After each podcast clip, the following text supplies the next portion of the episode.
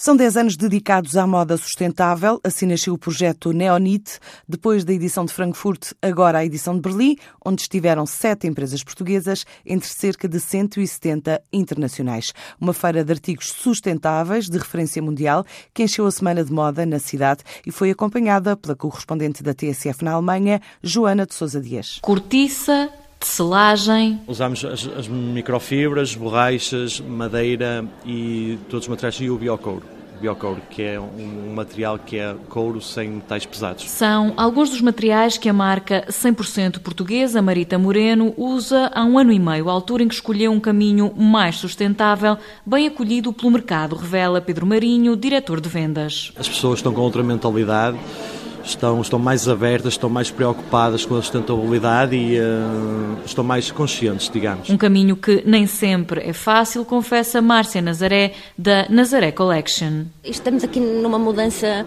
que está a acontecer a, a, a, com todas as marcas, eu acho. Uh, e nem sempre é, é fácil, permite-se passar o, o, material com as mesmas qualidades, como eu uso impressão digital.